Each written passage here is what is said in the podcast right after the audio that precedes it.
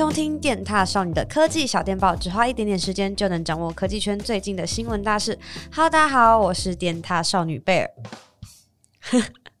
我们最近换了一个新的录音设备，然后有那个新的混音器，我刚才还自己帮自己加音效，好好玩哦。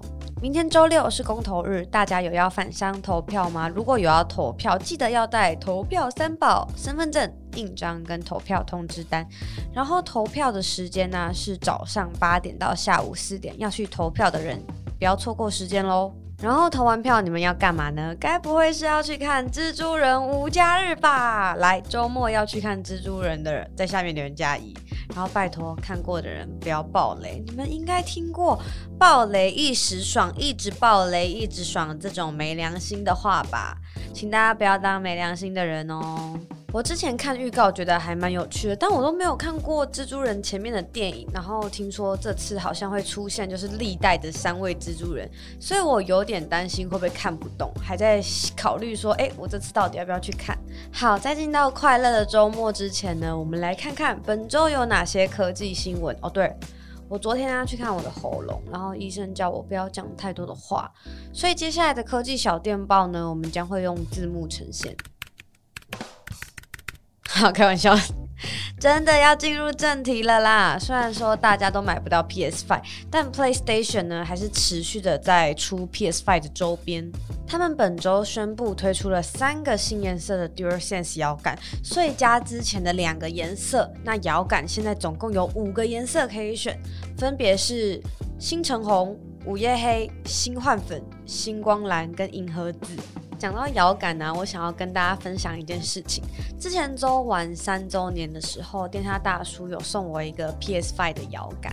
然后我因为最近买了那个年度游戏双人成型，我才把这个摇杆拆开来用，因为我之前都还蛮舍不得用它的。结果我发现它严重漂移耶，在玩双人成型的时候影响很大。我必须要站着不动的时候，摇杆都会帮我自作主张的移动，我的角色都直接给摇杆在控制哎。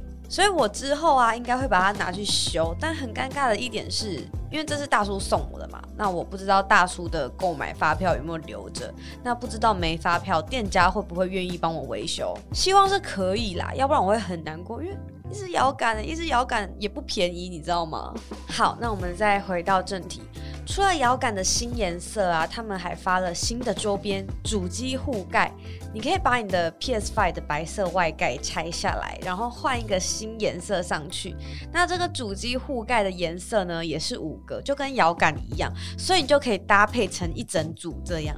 不过我没有想过 PS5 会这样出主机的护盖，我个人觉得还不错啦，就是可以让用户可以直接购买，然后做更换。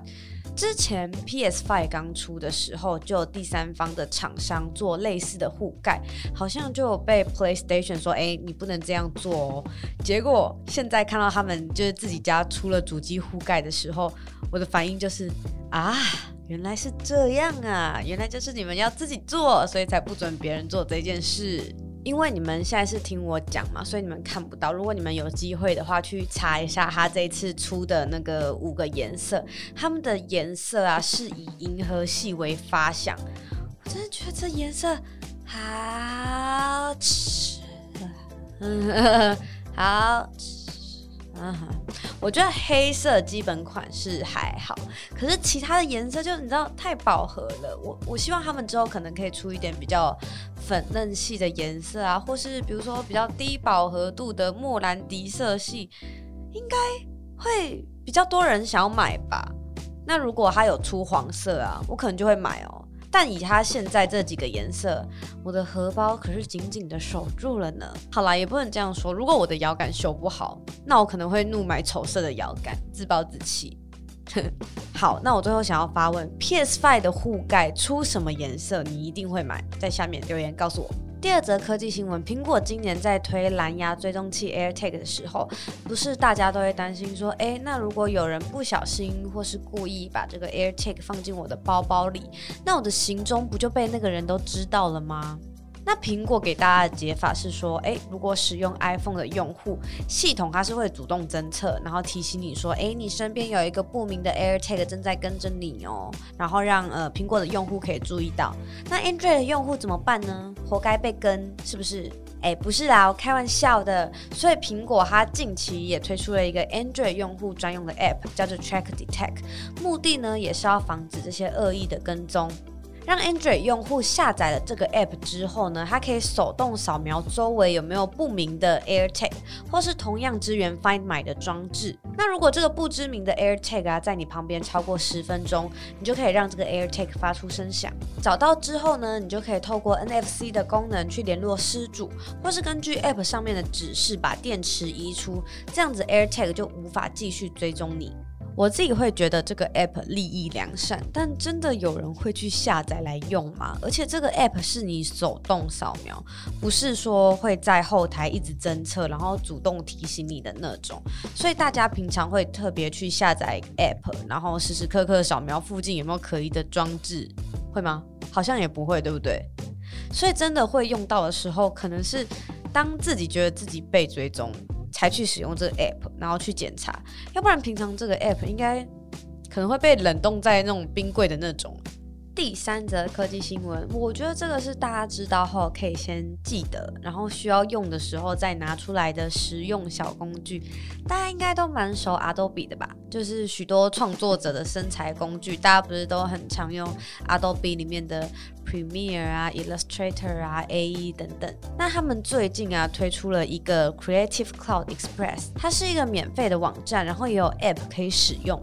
上面就有提供很多像是 IG、Facebook 或是你要做海报、YouTube 缩图等等的漂亮模板。然后你就可以透过上面提供的模板啊，去改成你自己想要的图，你自己想要的字。